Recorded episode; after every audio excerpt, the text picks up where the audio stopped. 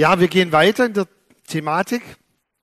Und ähm, wir sind ja immer noch in diesem Vers, Lukas 2, Vers 52 und Jesus nahm zu an Weisheit, Alter und Gunst oder Gnade bei Gott und bei Menschen. Das ist ja unser Leitvers für das erste Halbjahr, dass wir wachsen wollen, vor allem in vier Bereichen. Und momentan sind wir etwas linkslastig, also wir betrachten vor allem das Wachstum zu Menschen relational, das Wachstum zu Gott. Wie können wir in der Beziehung zu Gott wachsen? Und ich habe mal eine Frage, wie geht's denn euch so mit dieser Samba-Treppe, die wir vor zwei Wochen hatten? Also geht's, wenn wir so durchs Leben gehen, zuerst Gunst bei Gott, Gunst bei Menschen. Ich mache es jetzt nicht mehr von hinten, wie einige sich wünschen. Gunst bei Gott, Gunst bei Menschen. Und wisst ihr, vor allem unser Fokus sollte sein, dass wir aktiv die Gunst bei Gott suchen. Das sollte unser Hauptaugenmerk sein, auch in diesem Jahr, dass wir vor allem und zuallererst wachsen wollen in der Gunst, in der Beziehung mit Gott aktiv. Und wenn wir das tun, dann glaube ich, bin ich fest überzeugt, dass wir dann passiv erleben, wie wir Gunst bei Menschen bekommen. Wenn du immer das Augenmerk drauf richtest, bei Menschen Gunst zu bekommen und dort eine Energie verschwendest, verschwendest du es eigentlich an der falschen Stelle, weil die Gunst kommt von Gott, dort suchen wir sie aktiv, dort investieren wir. Und dann erleben wir als ein Resultat, dass wir Gunst bei Menschen bekommen. Eine ganz einfache Gleichnis, die ich uns mitgegeben habe. Wer weiß, dass er von Gott geliebt ist, immer mehr weiß, der wird verliebt in Gott sein. Und ich bin fest überzeugt, dass diese Menschen auch beliebt sind an den Arbeitsplätzen, weil sie etwas ausstrahlen von dem, was Gott ist und was Gott auch für jeden Menschen, dem wir begegnen, vorhat.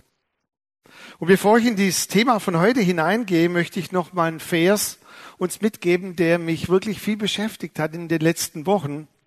Weil wenn wir so in die erste Gemeinde, die sogenannte erste Gemeinde hineinschauen, Apostelgeschichte 2, dann lesen wir ja immer so diesen ersten Teil, sie aber blieben beständig, sie hatten Gemeinschaft. Aber da gibt's einen Vers, der eigentlich für mich das Resultat war, das Just Grow von dem, was sie getan haben, warum sie geblieben sind in dieser Gemeinschaft. Und dort heißt es, und sie lobten Gott und hatten Gunst beim ganzen Volk. Und seht mal hier wieder diese Beziehung. Sie, sie blieben in der Beziehung mit Gott. Sie investierten. Täglich waren sie beieinander in den Häusern und sie waren auch täglich im Tempel. Also damals die ersten Christen hatten relativ viel Stress, wenn wir das so bezeichnen wollen. Jeden Tag Gottesdienst im Tempel und noch Hauskreise in den Häusern. Und dann heißt es hier, und sie hatten Gunst.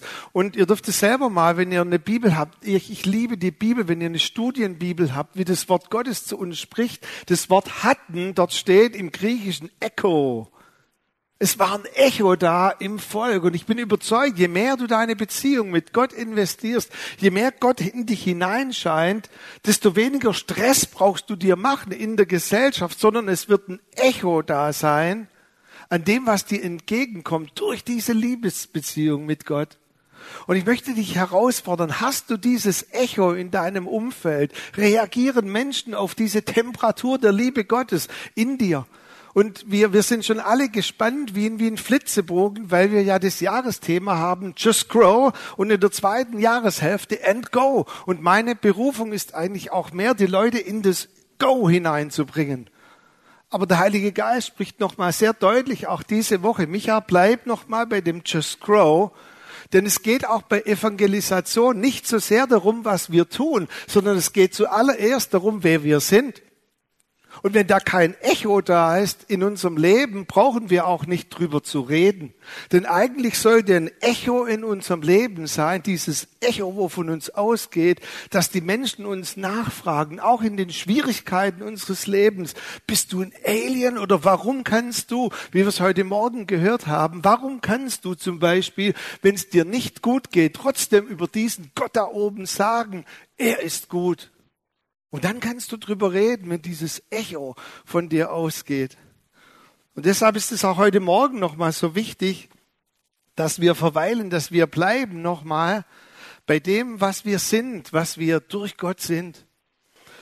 Wisst ihr, wenn ich über Gunst spreche, dann ist mir völlig bewusst, dass ja Gunst eine Sache ist in der Beziehung mit Gott, auch mit Menschen, Aber es gibt ja auch so diese Kehrseite der Medaille. Menschen haben ja nicht nur Gunst für dich, sondern Menschen haben auch Erwartungen an dich. Und ich möchte heute darüber sprechen, über die Fülle der Erwartungen, die uns begegnen in unserem Leben. Manche meinen auch, dass Gott Erwartungen an sie hat. Was hat denn Gott für Erwartungen an mich? Erwartungen von Menschen? Wie kann ich denn in diesen Erwartungen, in der Fülle der Erwartungen leben? Und vielleicht gibt's auch hier eine Samba-Treppe, wo ich vielleicht zuerst Gottes Recht machen muss und dann Menschenrecht machen muss. Wie ist das Ganze mit Erwartungen? Und ich möchte uns einen Bibeltext lesen und ich bitte euch, den mal unter der Sichtweise von Erwartungen zu hören, weil das ist der Bibeltext, der dieser Aussage und Jesus nahm zu an Gunst, an Weisheit und Alter bei Gott und Menschen. Es ist diese Geschichte, die diesem Vers vorausgeht und wir müssen diese Geschichte verstehen und zwar, ihr habt hier ein tolles Bild, ein neuzeitliches Bild, dort ist Jesus dargestellt als Zwölfjähriger im Tempel. Und es heißt hier in Lukas 2, Vers 41 folgende, und die Eltern von Jesus gingen jedes Jahr zum Passafest nach Jerusalem. Eine Gewohnheit, eine Erwartung, die sie erfüllen wollten. Als Jesus zwölf Jahre alt war, Zeit von Bar Mitzvah, nahmen sie ihn zum ersten Mal mit. Eine Erwartung an ein Kind, du bist jetzt alt genug, du musst dem Gesetz Folge leisten. Nach den Festtagen machten die Eltern sich wieder auf den Heimweg während der junge Jesus in Jerusalem blieb. Seine Eltern wussten aber nichts davon. Erwartung, er hätte uns doch etwas sagen müssen. Sie dachten sich, er sei irgendwo unter den Pilgern, und sie wanderten den ganzen Tag und suchten ihn, und abends unter ihren Verwandten und Bekannten fragten sie nach, aber sie konnten ihn nicht finden. Und so kehrten sie am folgenden Tag nach Jerusalem zurück und suchten ihn dort. Auch Erwartung an die Eltern, Sorge zu tragen für die Kinder. Endlich am dritten Tag, da muss ich jetzt noch mal eine Pause machen. Kannst du dir das vorstellen? Jerusalem umkreist von Hubschraubern. Wir hätten doch schon die totale Panik gehabt, oder? Und was weiß ich nicht alles. Nach drei Tagen, endlich am dritten Tag, entdeckten sie ihn im Tempel. Er saß mitten unter den Gesetzeslehrern, hörte ihnen zu und diskutierte mit ihnen. Erwartungen des Gesetzes. Alle, die dabei waren, staunten über sein Verständnis und seine Antworten. Seine Eltern aber waren ganz außer sich, als sie ihn hier fanden. Und die Mutter sagte zu ihm, Erwartung, Kind, warum hast du mir das angetan? Dein Vater und dich und ich haben dich überall gesucht und wir hatten große Angst um dich ausgestanden. Jesus antwortete, warum habt ihr mich denn gesucht? Typische Aussage eines Teenies, jetzt stress doch mal nicht so rum. Also ich war doch nur drei Tage weg. Die häufigste Aussage übrigens habe ich gelesen in einem Buch für alle, die dir noch Kinder habt, die in die Pubertät kommen oder schon drin sind. Die häufigste Aussage eines Teenies ist, jetzt stress doch mal nicht so rum. Ich finde es krass. Die Mutter sagt, Jesus, und er sagt, warum habt ihr mich denn gesucht? Hallo, wir sind deine Eltern.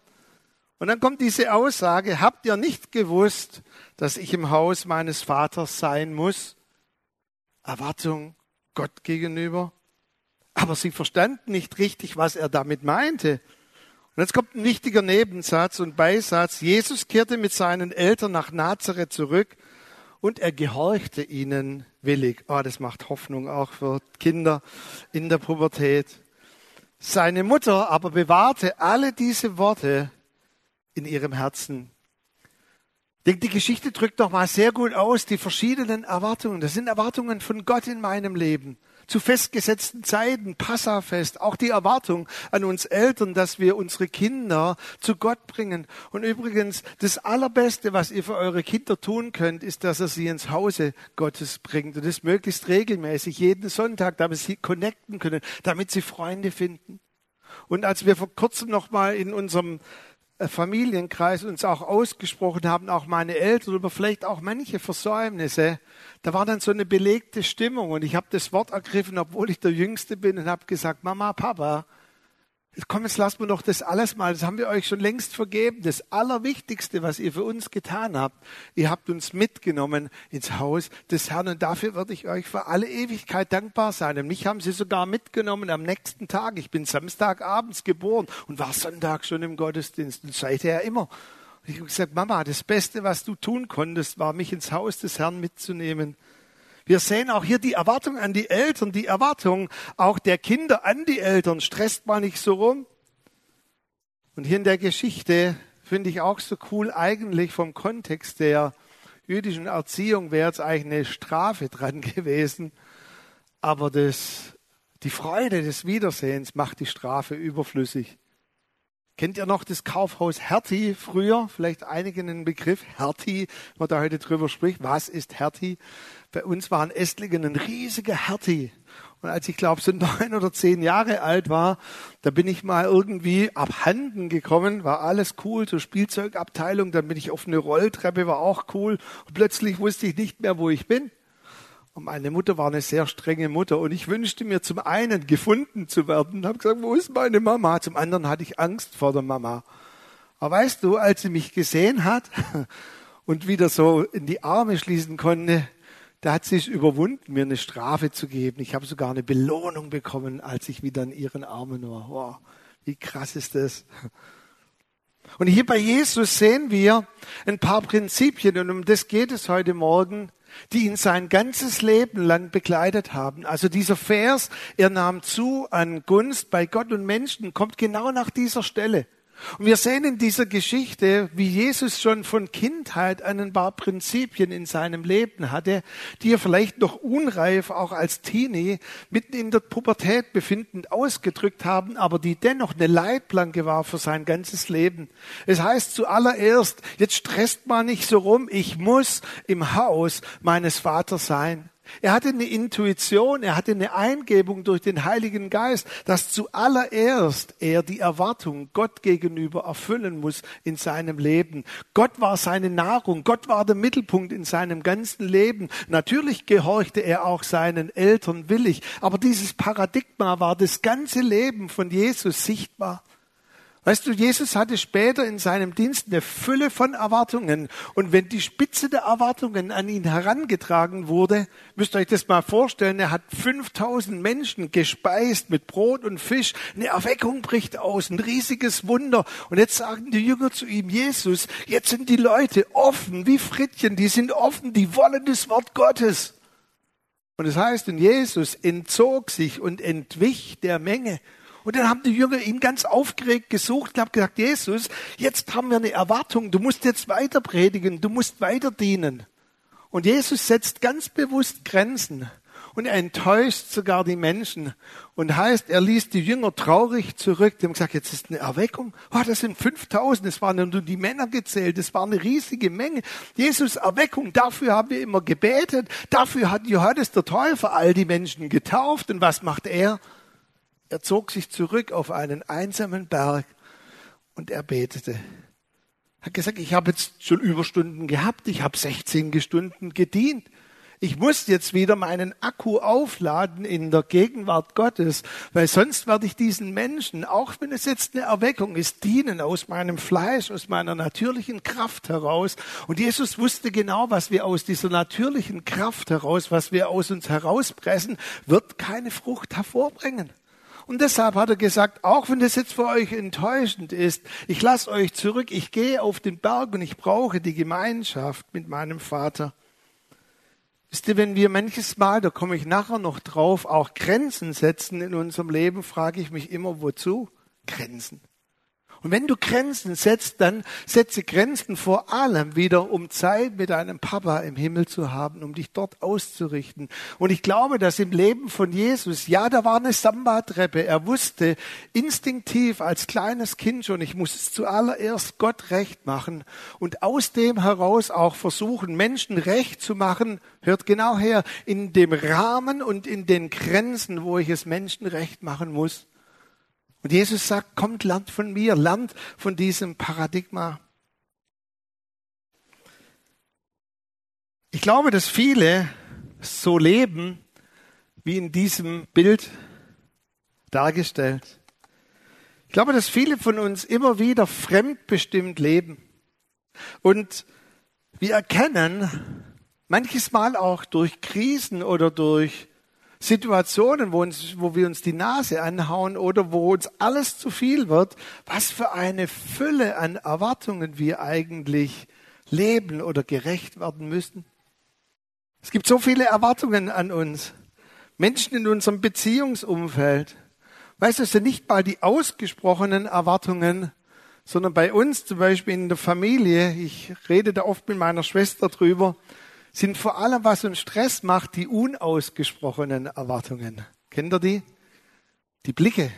Wenn die Mama dich am Geburtstag anschaut und die sagt keinen Ton, aber dieser Blick ist tonnenschwer und du weißt, jetzt war eine Erwartung, die du eigentlich hättest erfüllen müssen. Manchmal wäre es cool, wenn man da noch weiß, was eine Erwartung, was war jetzt gerade die Erwartung dahinter. In unserem Beziehungsumfeld gibt es eine Menge an Erwartungen, es gibt Erwartungen in der Schule, in der Ausbildung, an der Arbeitswelt. Vor kurzem hat es ein Sozialforscher, der auch quasi Wirtschaft und dann das Sozialverhalten von Menschen unter dem verändernden Wirtschaftssystem untersucht, gesagt, wir sind eine Leistungsgesellschaft und darüber kann auch kein Mensch uns hinweg trösten oder irgendwie hinweg reden. Wir sind und bleiben eine Leistungsgesellschaft. Bist du was, hast du was. Leistest nix, bist du nix, sagt er. Und es ist gar nicht so einfach, auch in dieser Leistungsgesellschaft irgendwie zu leben. Natürlich müssen wir unsere Leistung bringen am Arbeitsplatz. Aber nur in diesem ständigen Erwartungsdruck zu leben, kann uns auch zerstören. Auch eine Studie, die ich gelesen habe, bei Studenten treten Krankheiten auf, die vor 20 Jahren bei Studenten noch undenkbar waren. Also ich habe ja früher Fußball gespielt und da waren Leute wie ich, die haben eine kurze Ausbildung gemacht, sind dann in den Beruf und dann gab es Studenten. Wisst ihr, was wir zu denen früher gesagt haben im Fußball? Das waren die faulen Säcke. Ich gesagt, ihr studiert, aha, ein bisschen Urlaub und nebenher geht man zur Vorlesung, wenn man Lust hat, oder? Sagt man einem Studenten heute, dass er ein fauler Sack ist. Bei Studenten gibt's Burnout, das war früher undenkbar. Die waren in Mallorca, hätten aber in der Vorlesung sein sollen vor über 20, 30 Jahren. Hat sich radikal verändert. Und heute, auch in der Uni, ich war vor kurzem an der Uni in Hannover, wo ich das gehört habe, haben Studenten auch eine ärztliche Begleitung frühzeitig, damit sie in keinen Burnout kommen. Hallo? Bei Kindern zum Beispiel 84 Prozent der Kinder sagen, sie haben wegen ihrem voll gepfropften Terminkalender keine Zeit mehr für Spaß. Neben der Schule natürlich noch zwei musikalische Ausbildungen. Man muss in einen Verein, über den Verein hinaus in einen Förderkreis. Das Leben ist durchgetaktet. Selbst Kinder, wir haben früher noch irgendwie Old Shatterhand und Winnetou gespielt, die wissen gar nicht mehr, was das ist. Denn auch der Zeitgeist, in dem wir leben, Erwartungen, Fülle von Erwartungen, fremdbestimmt. Ich muss immer ein leeres Postfach haben. Vor kurzem habe ich mal zu meiner Frau gesagt, bin jetzt eigentlich ich, Jesus? Muss ich allgegenwärtig und immer erreichbar sein? Oder dann auch diese rasante Veränderung. Wir müssen ja immer up-to-date sein in der ganzen medialen Welt. Vor kurzem hat mir jemand geschrieben, eine Nachricht, und dann gibt's ja diese Kürzel und unten sagt er BSE. Und ich sagte meiner Frau, der ist krank. BSE hat bei uns eine ganz andere Bedeutung gehabt früher. Wisst ihr, was BSE heißt? Bin so einsam. wusste ich gar nicht. Ich habe dann meine, meinem Sohn mal das falsche Emoji geschickt und dann ruft er mich sofort aus England an, der studiert gerade in England. Papa, warum nimmst du das falsche Emoji? Ich sage, ah, ich wusste gar nicht, was das bedeutet eigentlich. Wisst ihr, während ich spreche über Erwartungen, fremdbestimmt zu leben, spüren vielleicht einige diese Erwartungen sogar körperlich. Fremdbestimmt zu leben fast ausschließlich fremdbestimmt zu leben, ist echt ätzend. Und bei Paulus gipfelte es in dieser Frage in Galater 1, Vers 10, will ich das jetzt Menschenrecht machen oder will ich Gott durch mein Tun überzeugen? Seht ihr, wie, wie Paulus ringt mit dieser Fülle an Erwartungen. Will ich es jetzt weiter Menschenrecht machen oder will ich durch mein Tun Gott überzeugen? Und dann fragt er, ja, suche ich jetzt Menschen gefällig zu sein oder Gott gefällig zu sein? Fremdbestimmt zu leben. Und wir können in manchen Dingen auch nicht den Erwartungen an uns völlig entfliehen. Ziemlich tricky das Leben, in dem wir drinstehen. Ich hatte letztes Jahr eine Phase, wo ich öfter Schmerzen so im Nacken, im Schulterbereich hatte.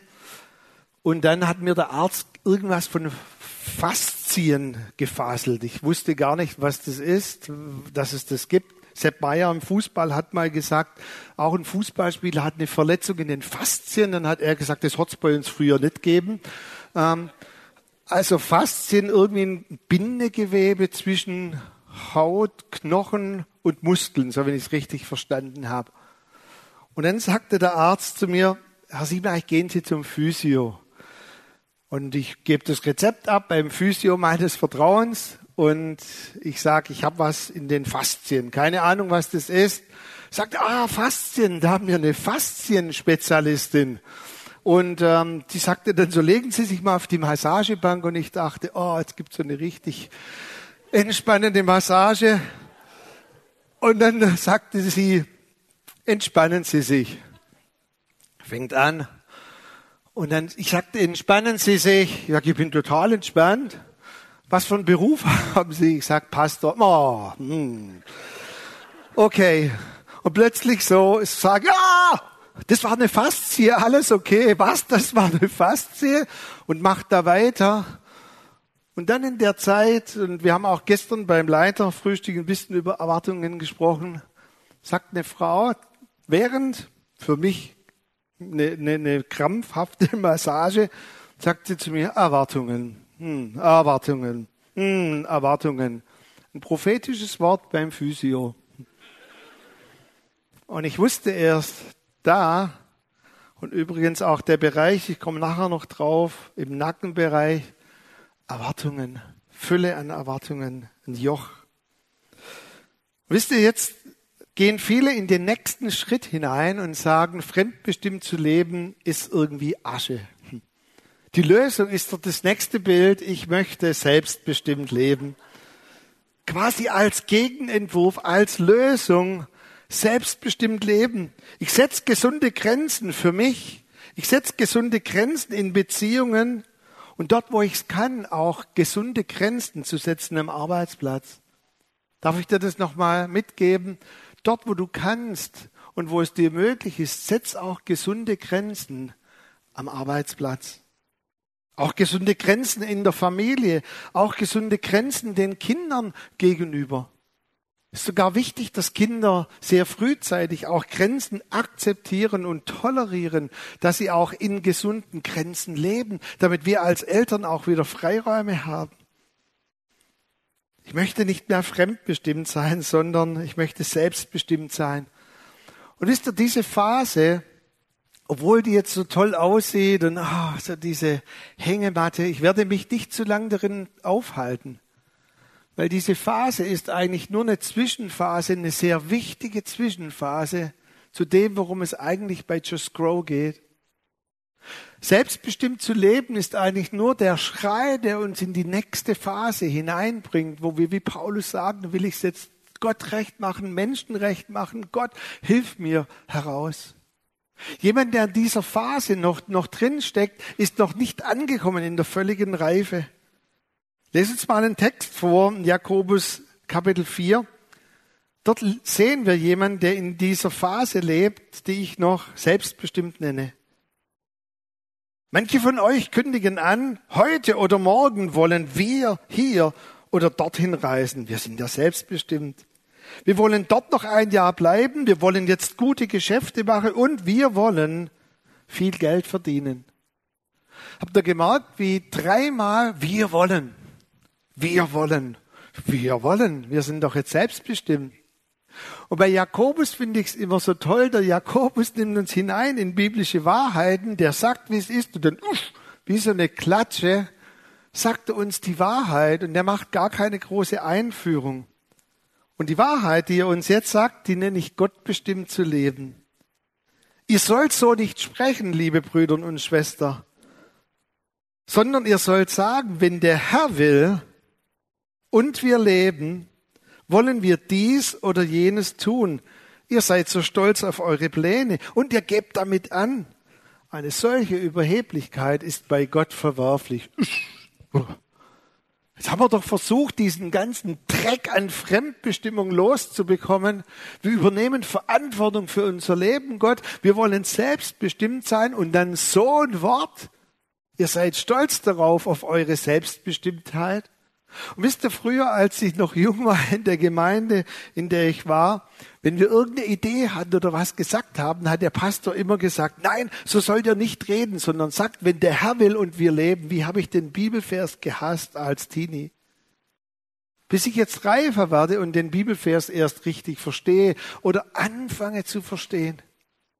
Natürlich will Gott, dass wir in die Freiheit hineinkommen und dass wir die Dinge tun, die uns Mühe machen, dass wir die ablegen können, dass wir in eine größere Freiheit hineinkommen. Aber jetzt sehen wir wieder dieses Muster, unter dem Jesus gelebt hat, schon als Zwölfjähriger. Wenn der Herr will und wir leben, zweitens, dann werden wir dieses oder jenes tun. Eine ganz einfache, eine klitzekleine Aussage in dem biblischen Text, die aber ein Lebensmuster und ein Lebenskontext völlig revolutioniert. Wenn du zuallererst darauf bedacht bist, wenn der Herr will, Gott, was möchtest denn du für mich? Ich fand es so cool heute Morgen, wir haben uns nicht abgesprochen, die Franzi und ich, dass sie sagte, heute Morgen sind wir zuallererst hier, nicht das hören zu wollen, was wir hören wollen, sondern hören wollen, was Gott zu uns sagen möchte. Wenn der Herr will und wir leben, wollen wir dies oder jenes tun. Lebst du in diesem Muster? Ich glaube, da ist ein Muster drin, da ist auch eine Reihenfolge drin, zuallererst, was Gott möchte. Ich habe vor circa 15 Jahren da mal eine Predigt drüber gehört, über diesen Vers, und es ist mir so reingegangen, und Predigten sollen reingehen und dein Leben verändern. Und ich habe zu Annette gesagt, Annette, wir müssen das mehr in unseren Lebenskontext, in unseren Alltag hineinbringen, wenn der Herr will und wir leben. Also beten wir, auch in Entscheidungen. Und dann so im Frühjahr haben wir gebetet, Herr, wohin gehen wir dieses Jahr in den Urlaub? Zeig uns das. Und je mehr wir darüber gebetet haben, haben wir beide unabhängig voneinander den Eindruck gehabt, nix Urlaub. Ich habe weiter gebetet, Virtuell hat den Thron Gottes bestürmt und sagt, Herr, ich brauche Urlaub, ich bin müde und die Kinder. Bin zurückgekommen, nix Urlaub. Und dann kam natürlich der Sommer und alle, die uns gefragt, wohin geht ihr in den Urlaub? Haben gesagt, wir machen Urlaub zu Hause. Ich muss gleich eine große Klammer aufmachen. Dann sagt er immer, Urlaub zu Hause ist auch schön, ist ein Märchen, liebe Leute. Wir sind in den Heimerdinger Wald gegangen. Es gibt dort Bilder, die sollte ich mal euch zeigen. Da bin ich voll motiviert und schnitz irgendwelche Stecken, um mit Marco dann Würstchen zu grillen. Ich sehe sowas von motiviert aus. Das sind irgendwelche Mammutbäume im Heimerdinger Wald. Oh, schön. Wisst ihr was? Ein paar Wochen später hatten wir einen Motorschaden und mussten innerhalb von ein paar Wochen 700 Euro abdrücken, wären wir in Urlaub gegangen, hätte ich nicht gewusst, wie ich das Geld dafür aufbringen könnte, wenn der Herr will und wir leben. Und dann stehst du da und du weißt, dass jemand, der sieht ein bisschen weiter wie du. Und der hat dich vorbereitet. Der hat gesagt, hey, spar dir das Geld, du brauchst für was anderes. Und da war auch gar keine Bitterkeit in mir. Aber als dann der Urlaub schon vorbei war, dann haben wir einen Brief bekommen von einer Campinggesellschaft, so und so und so. Und es waren ein paar Leute, die durch ihre Werbung in den Urlaub gekommen sind. Wir wollen Sie herzlich einladen. Wollen Sie nicht zwei Wochen an den Lago Maggiore kommen? Und ich dachte zuerst, das ist eine Spam. Hab da angerufen. Ja, was muss ich jetzt bezahlen? Nix. Wenn der Herr will und wir leben. War quasi auch eine Belohnung dafür, mein Lebensmuster darauf ausgerichtet zu haben. Wow. Petrus Jesus sagt zu Petrus, Petrus, als du jung warst, hast du dich selber gegürtet, also dir selber diesen Gürtel umgebunden. Das war ein Sinnbild. Ich bin bereit zu gehen. Und Petrus, du bist hingegangen, wohin du wolltest. Wow. Selbstbestimmt. Und dann heißt es im Alter aber oder in der Reife aber, und jetzt finde ich das so krass, wie es dort heißt, wirst du freiwillig deine Hände ausstrecken. Weißt du, Gott ist ein Gott, der zuallererst deine Partnerschaft, deine Freundschaft sucht. Es heißt dort nicht, wenn du alt und reif bist, wird Gott dich an der Kantare nehmen und er wird dich durchs Leben zerren, sondern es heißt, Petrus, du bist, wo du jung warst, dorthin gegangen, wohin du wolltest.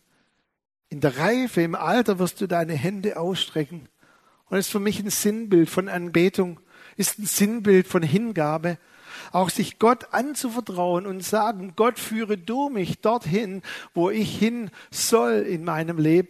Denn es geht gar nicht darum, wir haben es vorhin gesungen, dass wir dorthin kommen, wo wir hinwollen und sagen, Gott, geh bitte hier mit, sondern es geht darum, dass Gott uns dorthin führen kann, wohin wir sollen in unserem Leben. Wenn du alt bist, wenn du reif bist, wirst du deine Hände ausstrecken und ein anderer wird dich führen. Weißt du, es ist ein riesiger Unterschied, ob wir durchs Leben gehen oder ob wir durchs Leben geführt werden. Und ich weiß, dass es bei manchen auch einen riesigen Stress auslöst, diesen Gott anzuvertrauen, mich ihm hinzugeben, dass da eine Angst in uns, diesem Gott hinzugeben. Ja, wenn ich jetzt Gott bestimmt lebe, ja, wie ist es dann? Bin ich dann wieder fremdbestimmt? Und ich möchte uns als Schlüssel einen Bibeltext mitgeben, was es eigentlich bedeutet, Gott bestimmt zu leben. Matthäus 11, 28. Dort heißt es, kommt her zu mir alle, die ihr mühselig und beladen seid. Ich will euch erquicken. Immer wieder zu Gott zu kommen, auch mal die Fülle der Erwartungen in meinem Leben wahrnehmen, sie zu spüren. Ich auch in eine Phase hineingegangen bin, auch von einem, von einem Fasten, von einem Suchen von Gott, wo diese Fülle an Erwartungen mich erquicken zu lassen. Weißt du, dann ist man so richtig erquickt, dann ist man so in dieser Hängematte und man nimmt von Gott diese Erquickung an und dann kommt es, was wir schon immer geahnt haben. Jetzt kommt wieder Joch. Oh, nehmt auf euch mein Joch. Da haben wir's.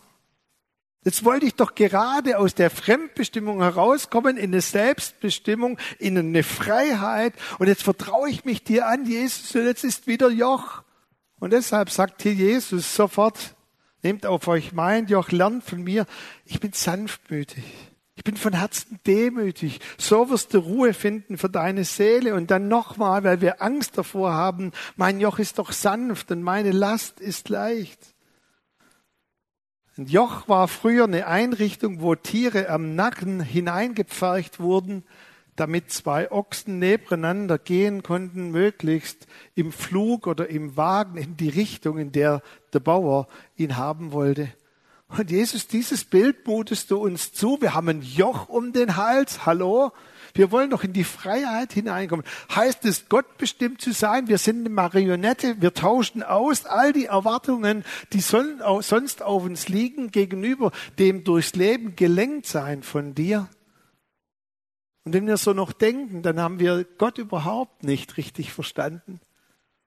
Gott ist jemand, der dir eine Freundschaft anbietet. Ich möchte auch nochmal die super Predigt von dir, Chris, wirklich nochmal hervorstellen. Vielen Dank für die Worte, die du auch letzten Sonntag gesagt hast.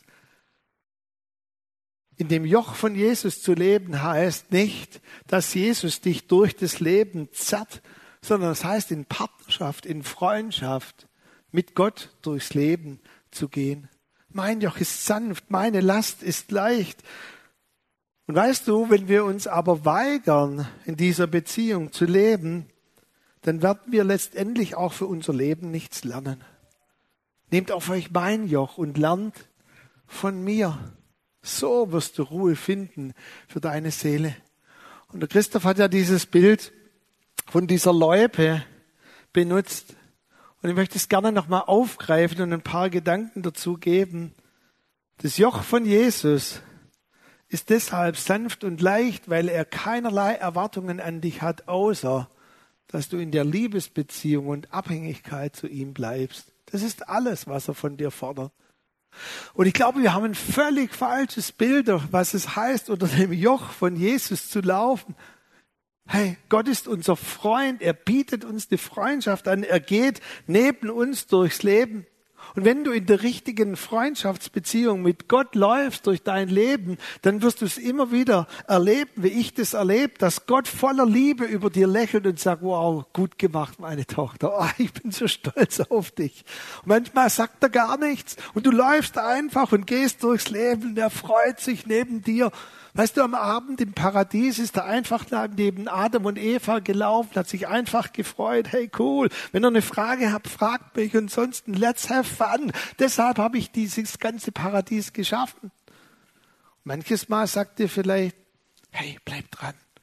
Bleib dran. Komm, die nächste Steigung. Hey, das schaffst du noch. Ich, ich sehe ein bisschen weit. Ich sehe schon um die Ecke. Bleib dran. Unter dem Joch von Jesus zu sein bedeutet, einfach mit ihm zusammenzuleben. Und manches Mal gibt es auch liebevolle Hinweise. Wisst ihr, was das heißt, liebevolle Hinweise? Ich mache mal einen Vergleich. Ab und zu, wenn ich Sonntagnachmittags einschlafe, dann erwische ich meine Frau dabei, wie sie Caesar Milan, den Hundeflüsterer, anschaut, weil wir ja einen Hund haben. Und er sagt, eigentlich einen Hund zu führen, ist kein Geheimnis. Er sagt immer zwei Worte. Das Allerwichtigste ist die Energie von dir ausgeht. Du musst durch deine Energie verdeutlichen, du bist der Chef. Hey, die Energie, die von Gott ausgeht, ist doch klar, dass er der Chef ist und nicht ich, oder? Und dann sagt er, dann gehst du mit deinem Hund und solange er die Energie spürt, du bist der Chef, wird er neben dir gehen und er sagt, und wenn er sich mal verrennt, also wenn er in einen, in einen Kampfmodus geht oder in einen, in einen Modus, wo er jetzt im Jagdmodus ist, dann genügt es bei einem Hund hier am Rücken ganz leicht in einen Klaps zu geben, so. Und dann ist er wieder, was war das jetzt? Der weiß es nicht mal, dass es ich war, wenn ich mit unserem Hund gehe. Weißt du, wenn ich mit unserem Hund gehe, der hat ja auch ein Joch an. Aber ich schrei doch den nicht die ganze Zeit an. Ich bin der Chef, ich bin der Chef. Die Leute würden mich in die Irrenanstalt einliefern, wenn ich so durchs Leben gehe mit meinem Hund, oder? Ich gehe mit meinem Hund, weil ich Fun habe und ich freue mich heute Mittag. Ich werde über eine Stunde gehen mit unserem Hund. Es ist Fun, wir gehen miteinander. Wenn er einen anderen Hund sieht und kommt in den Kampfmodus, kurze Berührung, er fragt sich, wer war das? Und dann ist da, man sagt es, ein Hund aus seinem Modus herausnehmen, damit er wieder in der Realität ankommt. Weißt du, das macht Gott ab und zu in deinem Leben. Er gibt dir einen Klaps. Und jetzt heißt es, aufmerksam zu sein. Komm und lern von mir. Und ich weiß, dass Gott vielen von uns einen Klaps gibt in unseren Ehebeziehungen, am Arbeitsplatz. Und das Problem ist, dass wir nicht darauf hören manches Mal. Dass wir nicht sensibilisiert sind. Und ich sag's dir wirklich, und ich kann es nur für mich sagen, wenn ich diesen, diese sanfte Berührung von Gott, diesen Moment, wo er meine Aufmerksamkeit sucht, wo er sagt mich, ja, jetzt such mich. Jetzt such mich, jetzt ist es existenziell, dass du mich suchst. Ich möchte zu dir reden, komm und lern von mir. Und übrigens, dann ist der Vergleich vorbei für die, die keine Hundeliebhaber seid. Wisst ihr, mein Hund wird mir im Himmel mal ewig dankbar sein. Weißt du warum? Der würde manches Mal vor Neugier einfach über die vielbestraßenden Fahren, äh, Straßen drüber gehen und wäre überfahren. Und der wird dankbar sein, sagt, vielen Dank, dass du mich manches Mal auch weggezogen hast, wo ich blind war. Komm und lernt von mir. Und ich kann es vielleicht in meinem Leben sagen, immer, wenn ich diese liebevollen Berührungen von Jesus ignoriert habe in meinem Leben und nicht darauf eingegangen bin, dann war das Joch von Menschen und Erwartungen letztendlich doch wieder auf mir. Aber immer wenn ich mich darauf eingelassen habe und gesagt habe, okay Gott, ja, um was geht es jetzt? Dann habe ich zwei Dinge erlebt und damit bin ich auch am Ende der Predigt. Dann habe ich zum ersten Erfrischung erlebt. Wenn wir zu Gott kommen in unserem ganzen Schlamassel zwischen fremdbestimmt, selbstbestimmt und sagen, Gott, jetzt bestimme du mein Leben, dann erleben wir zuallererst, wie Gott uns erfrischt. Weißt du warum? Weil jemand, der total ausgehungert, ausgelaugt ist, der kann nicht aufnehmen, was Gott ihm zu sagen hat. Schau dir mal Elia an, als er diesen Moment hatte, wo er total kräftelos war. Es heißt, 40 Tage lang konnte er sich ausruhen und die Engel haben ihm Nahrung gegeben. Wasch, wasch, iss, komm wieder zu Kräften. Und dann sprach der Herr zu ihm. Und das möchte ich dir mitgeben, wirklich auch für dein Leben. Such immer wieder die Momente, wo du dich wirklich in diese Abhängigkeit mit Gott gibst.